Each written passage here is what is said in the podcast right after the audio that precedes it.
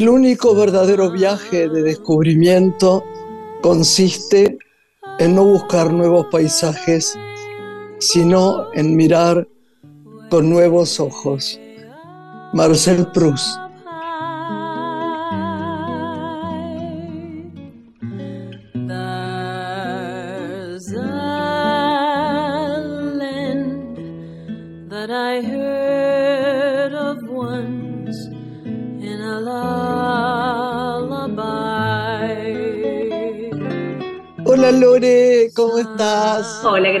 ¿Cómo estás? Bienvenidos a Muy todos. bien, ¿vos? Muy bien, contenta de recibir a Proust en esta apertura que este destacado novelista y crítico francés siempre nos acerca ¿no? a, a su poesía. No sé si leíste su obra considerada maestra, que fue En busca del tiempo perdido. ¿Recordás que tenía como Absolutamente. Y yo Uno de mis tuvo- libros de cabecera. Ah, mira, viste que tuvo De mucha verdad. No es muy. Lore no es muy. eh, no queda muy bien decir mis libros de cabecera porque hay muchos libros que uno lo han conmovido. Pero este es un libro, un libro además de repaso. Uno Claro. volvería a leerlo para volver a entenderlo. Eso, porque tuvo, creo, mucha influencia esta obra en el campo de la literatura, pero también en la filosofía y en la teoría del arte. Así que es una recomendación que hacemos desde aquí, una sugerencia literaria, si alguna vez tienen la oportunidad de leerlo, En busca del tiempo perdido de Marcel Proust. Así comenzamos, para recibir a nuestra primera invitada, que si te parece, lo hacemos con música Ahí para está. presentarnos. Vamos a recibirla con un tema que se llama El fin sucede del álbum Ahí vamos, de Gustavo Cerati. Nos presentamos Perfecto. música y la recibimos. Bravo, bravo.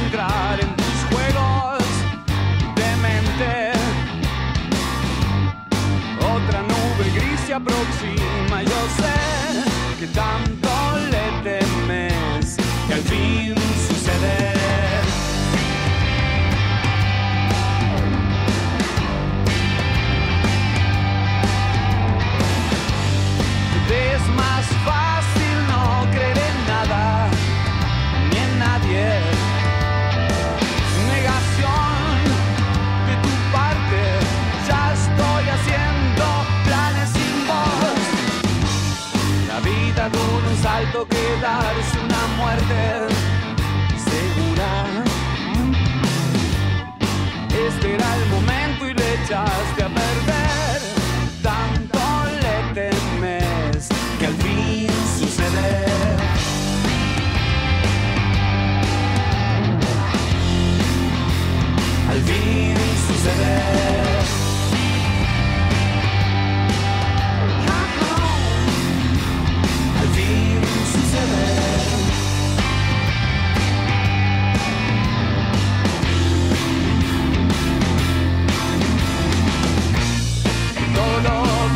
The see.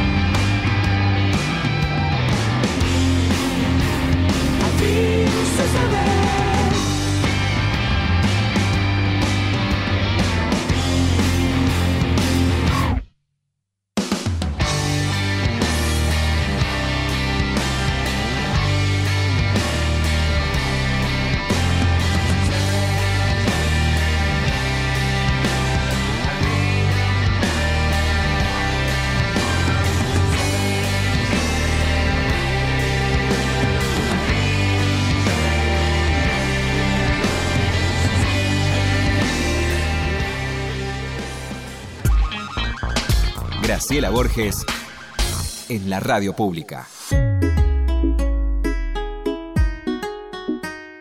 Bueno, hola Lore, qué suerte que, bueno, termina esta música preciosa que pusimos y presentamos a una de las más bellas mujeres, más talentosas, de esas mujeres que uno, viste, cuando te agrandás y la nombran y vos decís, ah, es amiga mía, ah, me sacó fotos, ah, yo te estaba diciendo antes que tiene olor a bosque, a, jazmín, a, flores, a...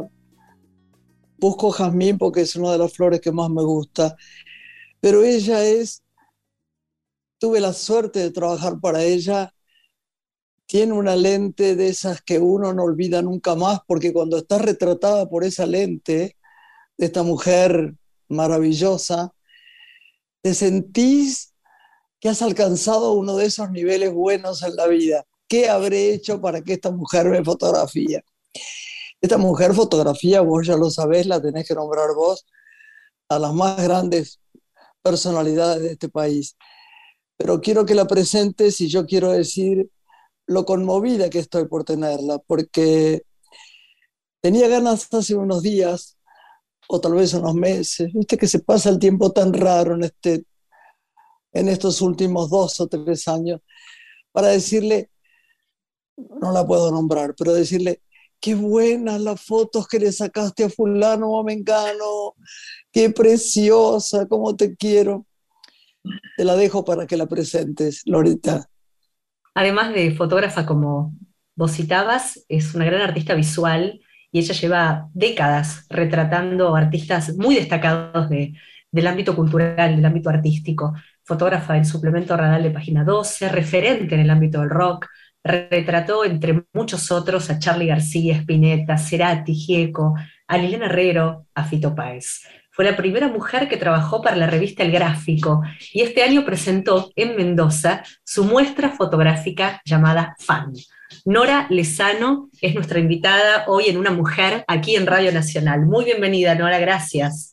Hola, hola, muchas gracias. Hola, Norita, querida. Qué hermosa esa presentación, por favor, qué piropo tan hermoso, con lo que me gustan los jazmines y los bosques. Ay, tesoro. Vos sabés que yo tengo una de tus fotos divinas que muy amablemente viniste a mi casa. Yo ya no me acuerdo para qué revista era. ¿Para qué era, Nora? Para la revista G7 que no ah, sé si todavía existe. Qué linda revista, ¿viste, Laura? ¿La conoces? Sí. Sí, tengo ejemplares en casa todavía, de aquellos que se editaron en su momento. Hermosa. Hermosa. Bueno, y ella es esas personas que, que no son estrictas, ¿viste? Que son libres. Entonces, porque hay muchos fotógrafos, yo no voy a hablar de eso porque voy a perder tiempo acá y el tiempo es para ella que, bueno, a ver, bueno, a ver, movete. Ella es libertad pura. Entonces te dice, ¿qué te parece en este bosque, en este lugar, arriba de, esta, de este tronco? Sería tan divertido hacer esto. Y te conmueve y vos pensás que sos, qué sé yo, la chica más linda del mundo, la más joven, eh, y, y, esa lente te ama. Así que yo quiero que vos le preguntes lo que quieras, no quiero perder tiempo, solamente para saber cosas de ella. Norita es alguien de la cultura tan elevado que sería bueno que, que la gente la conozca más todavía. Para empezar, Nora, nos gustaría invitarte a recorrer tus comienzos para conocer quién fue el primer artista del rock ya que sos una referente en este campo, que tuviste la oportunidad de retratar y cómo se dio esa instancia de fotografiarlo. Mira, eh, si nos remontamos a los comienzos, tuve unos comienzos medios locos en la fotografía. Yo estudiaba biología en la facultad y mi mejor amiga del colegio me, dice de anotarnos en un curso básico, porque a ella le encantaba la fotografía, yo le dije, ni loca, ¿qué? ¿La fotografía? ¿Estás loca? Yo no, En, la casa de mis papás no había cámaras de fotos, ¿no? Como una locura. Me dice, dale, dale, acompaña. Bueno, nos anotamos con un mes de anticipación. Ella en ese mes, em, teníamos 20 años, ella en ese mes eh, se entera que está embarazada, entonces me dice, mira, Nori, no, no lo voy a hacer al curso, así que seguí vos. Dije, pero por favor, me quiero morir, encima tengo que ir sola a hacerlo. Bueno, fui y la verdad que eh, no, sé dónde, dónde está ese punto de inflexión, ¿no? Eh, En ese momento a hoy, digamos. Y es muy curioso porque el hijo de esta chica hoy es un biólogo del carajo. Es muy increíble eso, ¿no? Como las vueltas de la vida. Bueno, y vos decías los primeros artistas. Mira, el primero- los, los primeros artistas que fotografié, yo en esa época tenía un, un novio, eh, un novio músico, yo tenía 20 años, entonces ellos fueron los primeros, la banda de él, ¿no? La banda del barrio, porque era mi novio del barrio, así que fueron Era seguro que ibas a tener un novio más músico. Eh, así que bueno, nada, esa fue como lo- lo- los primeros, los primeros eh, ¿no? conejillos ahí donde, donde yo practicaba. Después eh, trabajé, esto voy a contar un poquito la historia para, para que entiendan un poquito que también cómo, cómo se dio todo en, en mi vida. Yo trabajaba, eh, a su vez que, que- que hacía todo esto, que estudiaba biología incluso, trabajaba en una dependencia de lo que es ahora el gobierno de la ciudad, que era en la parte de prensa, entonces era fotógrafa de los intendentes de la ciudad. Entré y fui fotografía a Grosso, a Domínguez, a Bower y a De la Rúa. Y paralelamente, obviamente, hacía mi, mi vida rockera. Y tenía un compañero de trabajo, eh, que era un señor mayor, que trabajaba para el cronista comercial, y siempre a él le daban credenciales para que cubra recitales o fotografíe a, a- a músicos. Entonces el señor me decía, una vez me acuerdo que me dijo, yo estaba en el laboratorio, era la época del rollo, estaba, no tenía que pagar derechos de pisos, y me dice, me grita, ¿no? Él sentado, en, no, no olvido más, y me dice, che, nena, ¿te gusta Soda digo, sí, es mi banda preferida. Y me dice, "No, una credencial para ir a hacer una escucha, para... Entonces, ahí entré como en primera, ¿no? Como increíble. Mi, mi primer músico grosso ahí a, a Cerati, como cerquita, ¿no? A Soda Stereo. Y después me colaba, iba mucho con este novio a los recitales y mentía, llevaba la cámara y decía, soy de Clarín. Y en esa época no había tantos fotógrafos, entonces me decían, pasá, pasá. no te pedían tantas credenciales ni nada. Entonces, bueno, ahí me fui, me fui adentrando, digamos. Normalmente, ¿quién te da la primera oportunidad? ¿Qué artista del rock te da la, la oportunidad? Mira, creo que los Siria Kuriaki. Yo era fan de ellos, entonces iba a los recitales, volvía a mi casa, yo vivía con mis papás, revelaba el rollo, copiaba las fotos y al próximo show les regalaba ¿no? esas copias. Y recuerdo que un día Dante me dijo, bueno, vamos a sacar un disco que se llama Chaco, eh, así que queremos que vos nos hagas las fotos, ¿no? Un disco muy importante en la historia de los Kuriaki. Así que bueno, ellos ahí abrieron una puerta. Bueno, y después es todo también, vas conociendo a la gente. Digo, yo iba al estudio de los Kuriakis y me encontraba Spinetta, no podía creer. Así que bueno, ahí fui como... Y no paré más. Claro. Decime una cosa, Nora, ¿qué- qué- ¿alguna vez te costó mucho, mucho fotografiar a alguien? Por lo que Eh, fuera, ¿eh? No digo porque por Sí. malo o porque, porque No, no, no, no, físicamente no, no, te no, no. gustará, sino por... Viste que hay gente que es muy difícil en, en la empatía, ¿no? En la- Sí, sí. no sé. No, sé. una anécdota divina, no. Yo, la verdad que eh, yo, bueno, hace 30 años prácticamente que me dedico a fotografiar gente, entonces me parece que hay que tener eh, como mucho sentido común porque estás tratando con gente. Y lo que a mí más me gusta de todo esto es como trabajar con el accidente, con lo imprevisto, como resolver con lo que tengo a mano, ¿no? Como eh, no, no me gusta cansar a la, a la gente, ¿no? Si yo soy, la verdad que el, el rock y la fotografía de, de recitales me dio como mucha velocidad y, y Claro, también ah, algo de sí. uno, ¿no? Que decís, bueno, Graciela, vamos al tronco. ¿Viste? Cuando la ves, Sí. la ves y, y Sí. la hago, me gusta la foto y no estoy 200.000 horas. Pero bueno, recuerdo una, una sesión con Bersuit Bergarabat, era como mi primera sesión para un sello importante, y estaban todos re locos. Me puse a llorar, porque había que después, era la época del rollo, y vos después tenías que presentar a la compañía como la, la plancha de, contact- de contactos, ¿no? Donde se veían todo, todo el rollo. Nada, y yo era como, un, era como un desastre esa sesión, porque no, nadie me hacía caso, entonces recuerdo que me puse a llorar, y cuando me puse a llorar, mi asistente me agarró y me decía, no, no te puedo llorar, y ahí ellos dijeron, bueno, no, no, paré, perdémonos bien, pero era medio controlado todo, así que esa me, me costó un poco. Y a veces, para, para Radar, para el suplemento Radar, donde trabajo desde hace millones de años, eh, fotografío muchos escritores, y los escritores no son un músico de rock, y no son un artista, y no son una actriz o un actor, ¿no? Tienen como más resistencia a, a ser fotografiados. Pero bueno, uno ahí va trabajando con la energía del otro, que bueno, a mí me fascina eso. Claro, porque a veces no se entrega a la gente, porque también Oh. no es que no le guste, sino que es difícil saber qué actitud tomar física, ¿viste? A mí me ha pasado con fotógrafos de revistas eh, en el mar, por ejemplo, que es terrorífico, que te dicen, bueno, y digo, bueno, ¿qué? Camino, No, claro. entro, salgo. Tiene que darte la, la empatía suficiente y el afecto Total. suficiente, si es que existe, Total. la simpatía, digamos, porque afecto tan rápido, bueno, en fin. Pero Existe, el- el- existe. cierta admiración Claro. para que vos sepas que, que- que- que están agradecidos que vos estés y vos estás agradecido de su lente. Sí. ¿Entendés? Es muy No es fácil.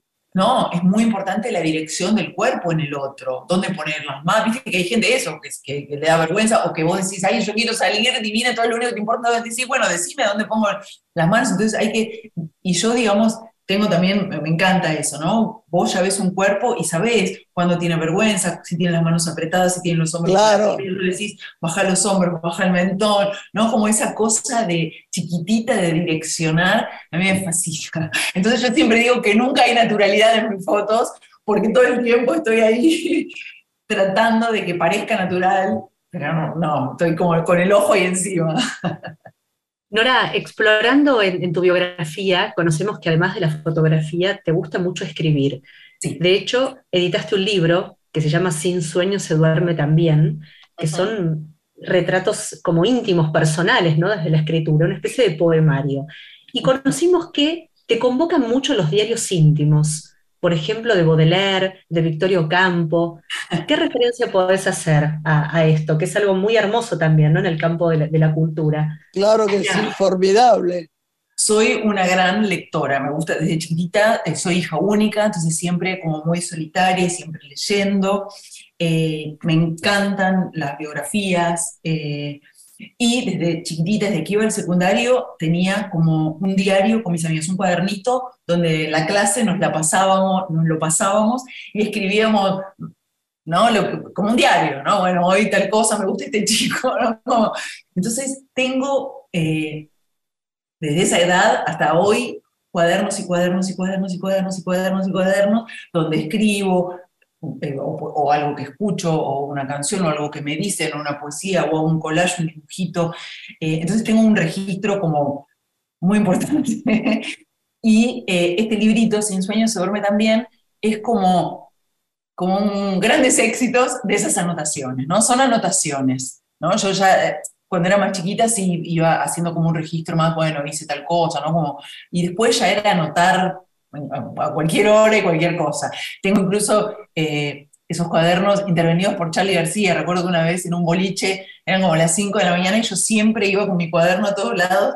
Y Charlie me dijo, ¿qué estás haciendo? ¿no? Y me agarró el cuaderno, y, hermosas esas hojas, ¿no? Como todo escrito.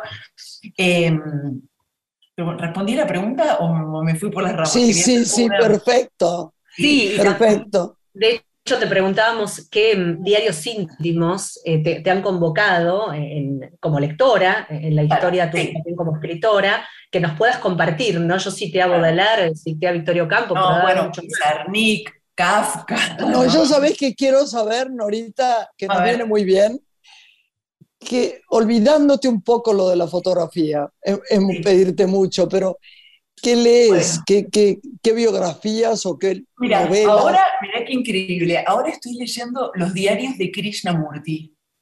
Mirá, Krishnamurti. Ah, yo Mirá. amo las, las historias de Krishnamurti. Locura total, esos diarios son dos Es, es diarios. increíble, vos sabés que un día él dejó entrar a su cuarto, aún la casa estaba llena de flores, ya lo hemos contado, pero el jardín. Y entonces un día él dejó entrar a su, a su cuarto un, un, seguidor de él, curiosamente, porque no lo hacía, y le dijo, ay maestro, con todas las flores que hay en tu jardín, este, qué raro, este cuarto no tiene ni una sola flor. Y él le dijo, es que yo no, no duermo con cadáveres. Y me, y, me, y me, acordé mucho de eso, porque él no quería las flores cortadas. Me acordé tanto de Krishnamurti en este cuento. Increíble. Qué bárbaro, ¿no? Qué hermosura eso, por favor. Sí, yo no duermo con cadáveres, dijo. Me impresionó mucho a mí eso. Qué fuerte eso, uf. Bueno, Krishnamurti, ¿qué más estás leyendo? ¿Estás viendo, por ejemplo... Estoy leyendo... Cine? ¿Cómo? ¿Ves cine? No. Veo cine, veo cine. ¿Qué, ¿Qué, fue lo último que vi? Para... Bueno, fui al cine, que hace un montón que no iba, eh, a ver la, el documental de Bowie. Ah. hermoso, hermoso, hermoso, hermoso, hermoso, hermoso. Y después, bueno, ahora estoy mirando una serie que se llama El cuento de la criada, que ya es la última temporada, también. Ah, me dijeron que era estupendo, yo nunca lo vi. Muy dolorosa, muy dolorosa. Muy dolorosa. Muy... Impresionante. Una fotografía que es una belleza, una belleza, una belleza. Qué lindo. Y muestras también, Nora. Decíamos que Mendoza este año tuviste la oportunidad de inaugurar una muestra que nos gustaría conocer si tendremos la opción de verla en otro espacio, tal vez de capital, uh -huh. este, Mirá, en este momento, ¿no? Esta muestra se llama Fan. Sí. Eh, yo la hice por primera vez en el 2015 en la sala Cronopios, que es esta sala soñada que tiene el Centro Cultural Recoleta, y es, en el 2015 era como todos mis años del rock, ¿no? Para atrás, eh, y es como una gran celebración a la música. Y a partir de ahí, bueno, menos los años de pandemia, fue girando por todos los museos de Argentina, ¿no? Estuvo en Entre Ríos, estuvo en, en, en Neuquén, en Chivilcoy, eh, en Mar del Plata, en el Museo Mar, en Rosario, en el Macro, bueno, fue girando en versiones reducidas, porque hay museos más chiquitos, otros más grandes, eh, por todos lados, y bueno, y un sueño, era mi sueño exponer en este lugar, en el ECA, en Mendoza, pero eh, es un lugar soñado para mí también, y un día estaba haciendo con mi perra y me llaman y me dicen, mira, te hablamos de Leica, queremos que traigas tu muestra fan. Me puse a llorar en la calle, no lo podía creer. eh, así que bueno, fue, fue este, bueno, este año estuvo, estuvo ahí en Mendoza, que fue como muy, muy exitosa. Vos sabés que yo creo que tus fotografías son tan fuertes en imágenes, ¿sabés por qué? Porque creo que tenés una sensibilidad tan enorme, sos tan intensa, Nora, porque eh, es difícil trabajar en fotografía con, con, una persona que no tiene fuerza, ¿no? Claro, sí. Lo digo porque sé que he tenido fotógrafos, fotógrafas que no, eh, que, no sé, la vitalidad es muy difícil, la vitalidad es el único sentimiento no transferible del ser humano, o sea que por mucho que le digas a alguien, mirá, está lleno de cosas buenas, este, ponete alegre y todo lo demás, no, no, no, no es fácil decirlo. Sí, y vos y tenés una vitalidad tan extraordinaria. ¿eh? Entusiasmo, ¿no? Yo siempre que, que fotografía algo me, me, dicen, pero qué entusiasmo que tenés, ¿cuánto hace que haces esto? ¿No? Claro. Y en las charlas que doy digo eso también, ¿viste? Que no importa el equipo que tengas, la mejor cámara, el último lente de millones de dólares, ¿no? Me parece que, que hay que, que hay que trabajar la mirada.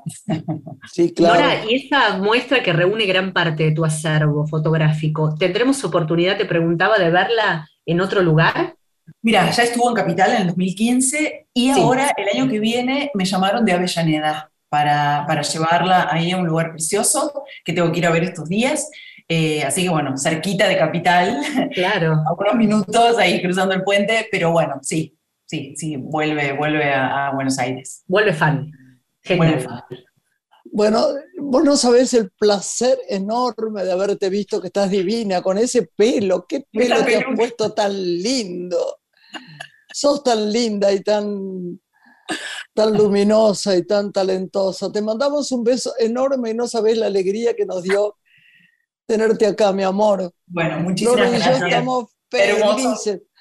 Nos tenés que venir a sacar una foto a Lore y a mí y a su hijita, y a mi nieta puede ser también, porque no tenemos ese grupo familiar. ¿eh? Bueno, cuatro por favor, pero arreglemos, por favor, qué honor.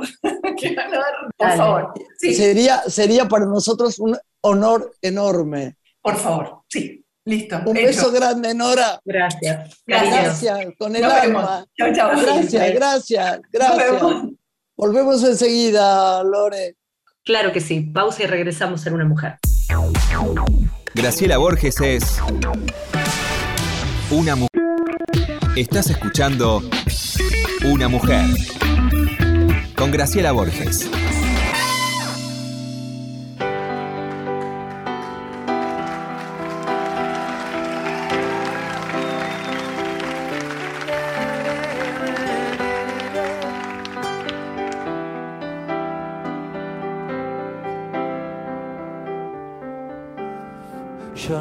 New York, no sé lo que es París.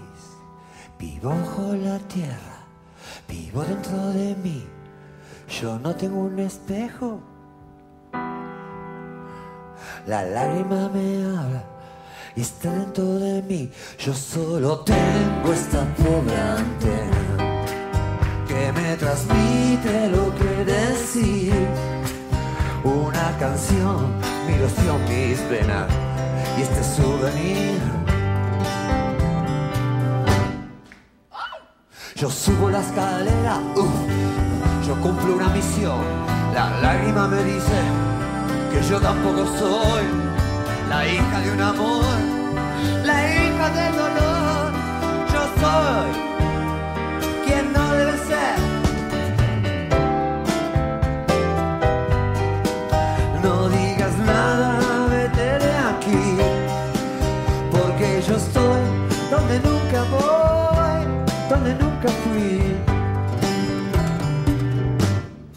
Tómalo con calma, la cosa es así. Ya se hace de noche, me tengo que ir.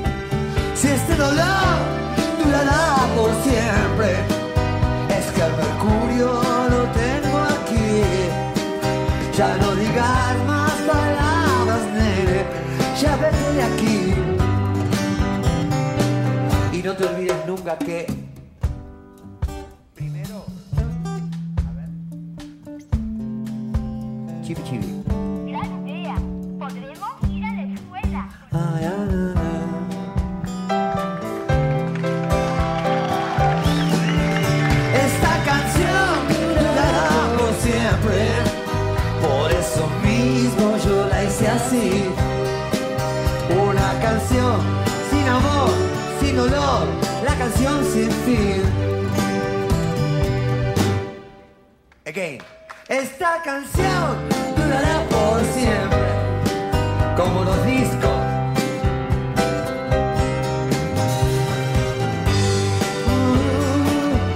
La canción sin fin.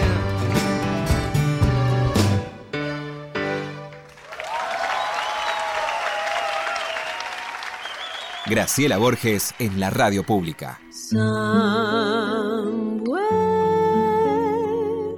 over the rainbow. Lore, ¿cómo va? Lindo. Muy bien. Linda música. ¿Querés que te diga algo? Estoy, eh, estoy contenta porque ahora viene también un amigo de la vida, así que cuando uno recibe a alguien que conoce mucho, está muy relajado para hacer esta charla informal que tenemos siempre.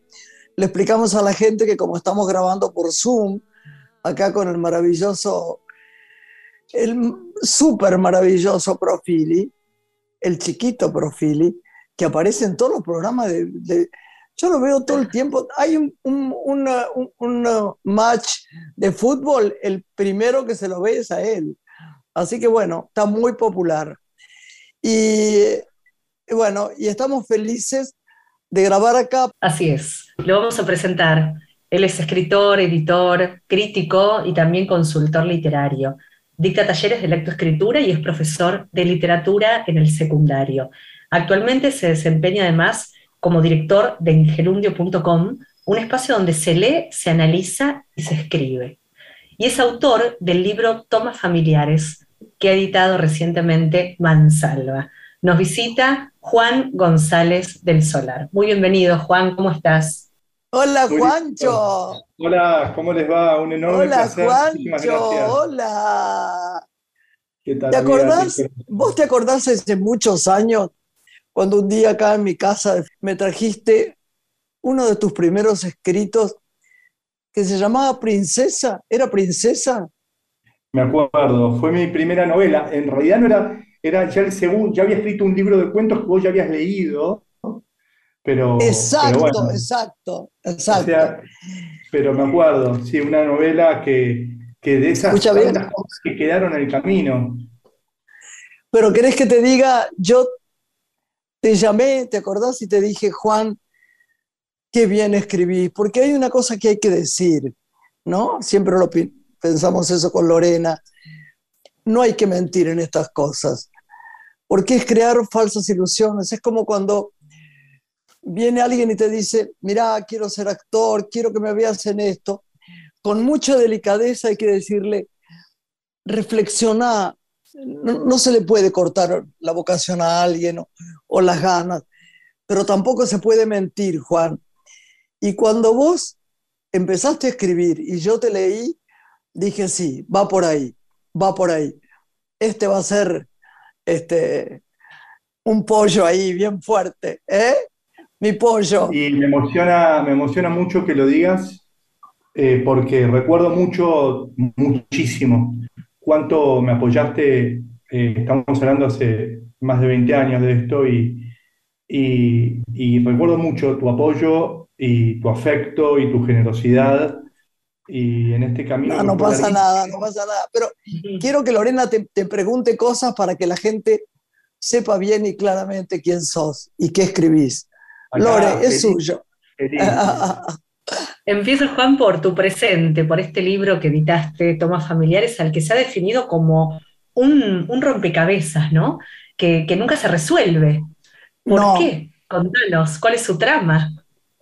Bueno, hay algo eh, pa- para mí llamativo y es que mucha gente, si bien son cinco cuentos independientes, la gente lo lee como una novela muchas veces. Tiene algo de novela, ¿no? Son cinco cuentos independientes, pero todos están eh, ambientados en el entorno familiar y siempre el personaje central es un, es un personaje varón, masculino, eh, que más chico, menos chico, pero en una edad, el, el cuento más, del más grande tiene 20 años, pero 5, 7, 10, eh, 12, en esas edades se está manejando todo el tiempo, ¿no? En la adolescencia, postadolescencia. Y, y entonces hay algo inevitablemente de una novela que aparte que se concatena con los tiempos. A veces tiene padre, a veces tiene madre, a veces tiene los dos o ninguno, pero no obstante, sí hay una sensación de, de novela. O sea, la gente, entonces, esta idea de rompecabezas eh, que manifestaba de una manera muy generosa y brillante eh, eh, Damián Tabarovsky, que para mí de vuelta es un honor que una persona como él haya escrito la contratapa, que haya presentado el libro, máxime en una editorial como Mansalva que te publique, para mí es muy importante. Recordando un poco lo, lo que decía antes con Graciela, 20 años atrás, sea, el camino fue muy largo, pero, pero esta primera publicación fue muy buena en ese sentido, ¿no? O sea... ¿Y eh, qué cuentan es muy estos lindo. chicos de esas edades, no? Porque citaste que es una, una, un rango de edad de temprana infancia, te diría, Claro, entrando algunos verdad. en la adolescencia. ¿Por qué elegiste esas edades para el relato? Eh, yo creo que todos los cuentos parten de algo autobiográfico. Después, obviamente, eso no le importa a nadie, ¿no? Pero, pero a mí me importa en el proceso, en el proceso eh, de escritura. Eh, a mí me importaba que yo los sintiera reales a los cuentos. Me parece que el arte, el arte tiene que tener dos dimensiones, una que es la realidad de la, la realidad de la manifestación, es decir, la realidad cuando uno lo hace, que sea honesto haciéndolo, no es que lo que diga sea cierto, lo que, lo que cierto o no cierto no le importa a nadie. Eso, eso no, no- No, la claro, ficción sin duda. Pero tiene que ser real en su factura, tiene que ser real en su entrega. La entrega artística debe ser honesta real, profunda. Y después el arte, la segunda dimensión que debe tener, para mí siempre, eh, tiene que tener realidad y dilema. Tiene que ser dilemática, tiene que ser una realidad que tiene que ser una narración en cualquier, eh, cualquier expresión artística que permita un- una lectura eh, ambigua, ambivalente, ¿no? Que, permita y que por lo tanto le dé entrada al lector, ¿no? Entonces, en este proceso de la entrada al lector, yo parto por algo que, que a mí me resulta real, sobre lo cual pueda construir una narración, eh, una narración real, para que, para desplegar ese universo que luego va a, a tener otras repercusiones en, en cada lector. Y, y creo que la infancia, hay algo que a mí me gusta mucho del título, que me lo hicieron notar, y es Tomas familiares. El libro tenía otro, otro título antes, que era mucho menos interesante, y la editorial insistió mucho en cambiarlo con mucho criterio. Y esta es la idea de tomas, tiene que ver, tomas tiene que ver con, con tomas, con, no con fotos. Como cine, como si fueran una, un- una lente de una cámara. Exacto, hay algo totalmente de eso. Vos, Graciela, lo has visto, que está todo el tiempo, está viéndose lo que está ocurriendo, y me parece que, y a la vez, son familiares, porque son de familia y son familiares para todos. Entonces, a mí lo que me interesa es que ese lector sea también en algún punto ese personaje, o pueda que en algún cuento sientas que ese, en ese lugar est- estuviste. Hay algo de eso que te resuena. Hay algo de eso que es parte también de tu vida o tu experiencia. Me parece que Vos sabés que es, una, eso, es un libro muy curioso porque podría ser llevado al cine. Sí, Tiene mucho material porque tiene muchas imágenes, Juan. Sí, eh, que Vos debes para pensar en eso. No, no, no. Yo, yo no, pero digo, No, no, pero que vos lo digas, quiero decir, es un montón. no, Vos- no, sí, lo, no, no, lo digo porque creo, no, pensé que decías en, en filmarlo. no. Pero ¿sabés qué? Vos tenés que pescar a alguien que tenga ganas de, de hacer una película distinta con, esta, con este sentido extraordinario de los distintos tiempos, de los distintos sentimientos, y que además hay algo que no se está contando mucho en el cine de hoy, en mundial, ¿eh? es la emoción. Eh, eh, Es difícil darle emoción a las cosas. Y sin emoción, no un golpe bajo, ¿eh? lo que hablamos siempre, no emocionalidad del corazón, sino emoción. Sin emoción no resulta nada. Y este Toma Familiares es un libro que podría tener mucha emoción. Si lo tuviera un, no sé si vos podrías hacer un guion cinematográfico, pero estaría muy bueno. ¿Vos no habías hecho un guion cinematográfico, Juan? Eh, No. Yo estudié cine hace muchos años. Yo, yo miro enorme, muchísimo cine. Así que eh, en algún momento A ver, escrito- contanos, esto me importa, contanos, ¿qué dirías en series o en cine? No sé si ves series. ¿Qué podríamos ver? ¿Qué podríamos ver ahora? En cine, ¿qué podríamos ver? Mirá, yo estoy mirando, he mirado de mis, habiendo la emocionalidad y de autores actuales, yo no miro mucho cine actual, pero hay un director actual, de, digamos, bien contemporáneo, que se llama Christian Petzold, que a mí es un director alemán que me parece extraordinario, extraordinario. Eh, tienen varias películas hechas en los últimos 20 años. Eh, trabaja mucho con un autor alemán que se llama Franz Rogotsky, Ah, Eh, sí, sí. Sí, Franz Rogowski. O sea, eh, eso, eso es algo que recomiendo. Yo recomiendo ¿Cómo? mucho a la gente. ¿Cómo se llaman la las películas? A ver, ¿te acordás de alguna? Me acuerdo de Undine, me acuerdo de Transit, me acuerdo, he visto un montón. En Movie, en movie, por ejemplo, yo lo que recomiendo mucho son plataformas, son directores, Sí. es empezar a seguir plataformas, empezar a seguir directores. Claro. En Movie hay varias y en Movie hay varias. Eh, de- Qué bueno está Kubik, muy bien, muy bien. excelente. Glorioso. Hace poco vi, por ejemplo, de Kobayashi, la, trio- la trilogía de, de Kobayashi, una película de nueve horas, pero que no, que no para un segundo y es espectacular. Y a mí me parece que a la gente, cuando mira ese cine, le cuesta muchísimo menos que lo que imaginaba. A mí me interesa mucho eso. O sea, yo muchas veces digo, me dicen, no, pero blanco y negro, lo empieza a ver y de pronto veo una Ah, novedad. no, yo adoro el blanco y negro. Vos sabés que yo aprendí a que se pueden ver largas películas viendo. En ruso, una película de Bondarchuk. Y la verdad, yo creo que era La Guerra y la Paz. Mirá lo que te digo, está bien, conocía la historia, lo que quieras. Pero uno se sostiene tres horas si la imagen es fascinante. Lo que pasa es que no es muy fácil contar fascinantemente algo durante tres horas o cuatro. No, y, ahí vamos a algo que le pasa, por lo tanto, vamos al golpe bajo, al recurso fácil, y todo el tiempo me parece que, que en vez de, de pedirle al espectador que se estire un poquito, no, vas al espectador y bajás con él constantemente, ¿no? Entonces hacemos cada vez más un cine condescendiente que a Es mí me parece que, que no te deja, o sea, es un cine para, para eh, lo digo con respeto, pero descartable, y de hecho si hablas con gente que hace, te dice, sí, es un cine para ir, pasarla bien un rato y acabar. Y a Claro, lo que no pasa. Juan, que hay mucha gente que con la vida actual, en el mundo digo, usan la palabra entretenimiento como algo fundamental y es entendible. Quiero entretenerme, entretenerme. Pero también es bueno explicar que las maestrías también son entretenidas. Quiero decirte, por ahí ves una película que es muy fuerte y está muy bien hecha y también te detuviste.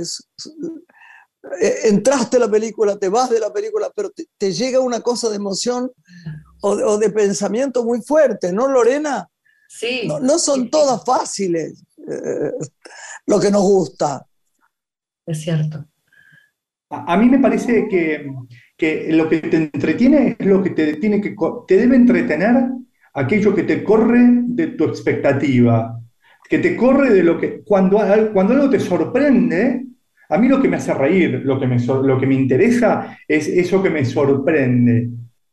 Si Sí, es verdad. película donde va a ocurrir todo el tiempo lo que más o menos imagino que va a ocurrir, y si no lo entendí me lo explican dos veces, y me parece que me está subestimando, y no es un cine para mí. A ver, yo entiendo que es un cine para, para alguien que ni- eh, busca otra cosa. A mí no me interesa. No, no, es, no, no quiero ir contra. Sí me parece que, que hay cierto, cierta pereza artística. Sí. Claro. Juan, ¿y cómo encontrás, ya que sos profesor de literatura en el secundario, a los chicos de este tiempo en su vínculo con la lectura? Es verdad. Bueno, es una. Mira, últimamente, hace, hace un tiempo que no doy, eh, la última vez que di clases fue eh, en Fines de literatura. ¿Se conoce Fines qué es? Sí, sí, sí, sí, sí. Bueno, eh, yo trabajo hace muchos años en una ONG, ¿no? Eh, que Graciela también me ya le Sí. he contado muchas veces y sabe. Es verdad. De hecho, hoy, de casualidad tengo la remera puesta, pero... Mirá, la mirá, mirá. chicos.com.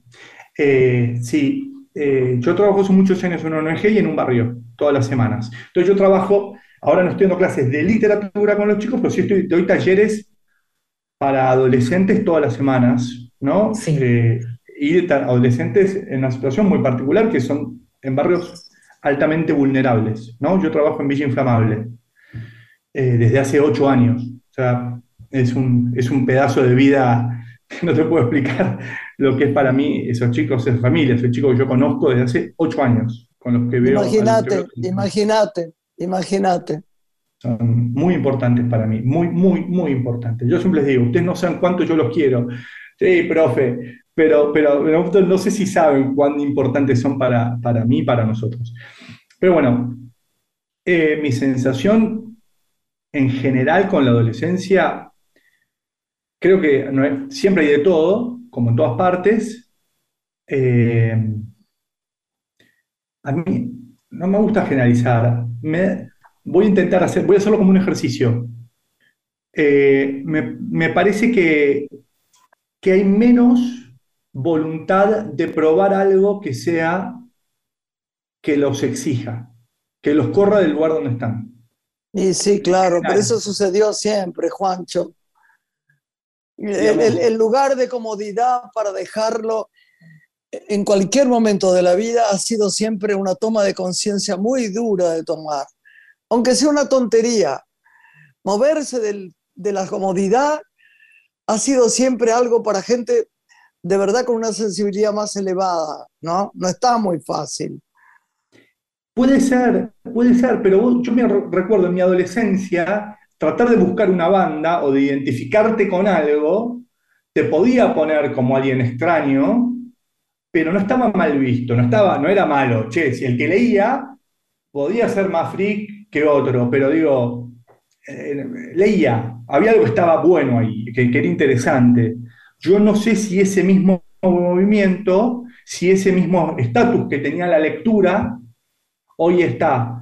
Eh, a mí, a mí me, me impresiona a veces hablando con adolescentes y que yo, por lo menos, o, o por, por ahí yo hago una, una mímesis que no me corresponde porque yo no era ese adolescente, seguramente yo no era ese adolescente.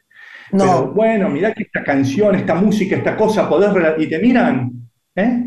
Y no hay interés de que les cuentes más. No, no hay interés. No, no hay mucho interés. Ahora, vos sabés una cosa, no sé por qué hablo mucho con los, eh, en las libre- librerías, con los, con, con- con los vendedores, con la gente que, en general, no digo vendedores, son lectores también, porque si no son lectores, es muy difícil que trabajen en una, li- claro, si no son libreros es difícil, pero hay algunos vendedores.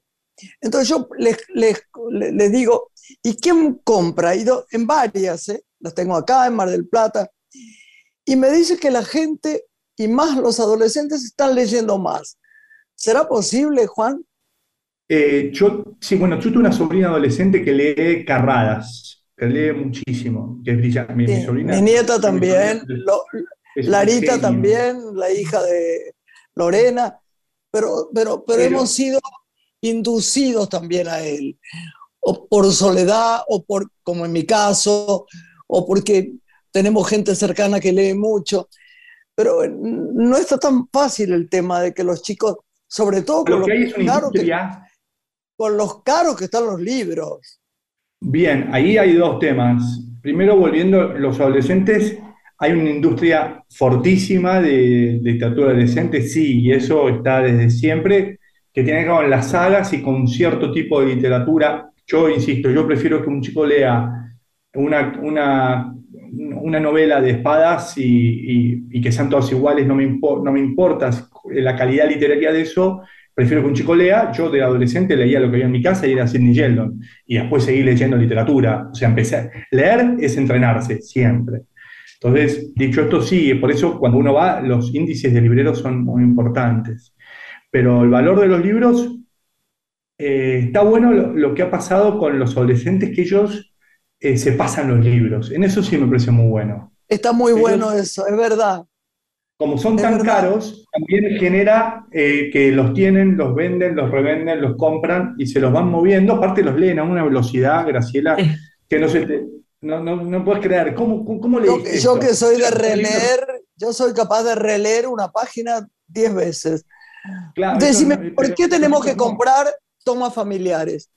Eh, yo creo que a la gente le puede gustar ese libro porque creo que es un libro que los va a llevar a relacionarse con emociones de la infancia, de la adolescencia, desde un lugar adulto. Y me parece que en esa relación del adulto que va a buscar a ese niño, a ese adolescente, y va a reconstruir la historia para entender que que a diferencia de como uno ve como adulto, como adolescente, un adulto empieza a ver que no hay malos, no hay ni malos ni buenos, que no hay villanos. Bueno, Juanchín, te quiero. Muchas gracias por estar con nosotros hoy, con Lore y conmigo, Gracias.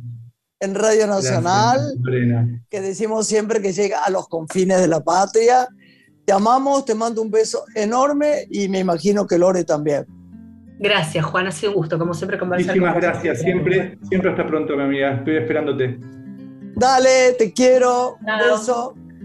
Adiós, Lore. Hasta la semana que viene. Lindo fin de semana para todos.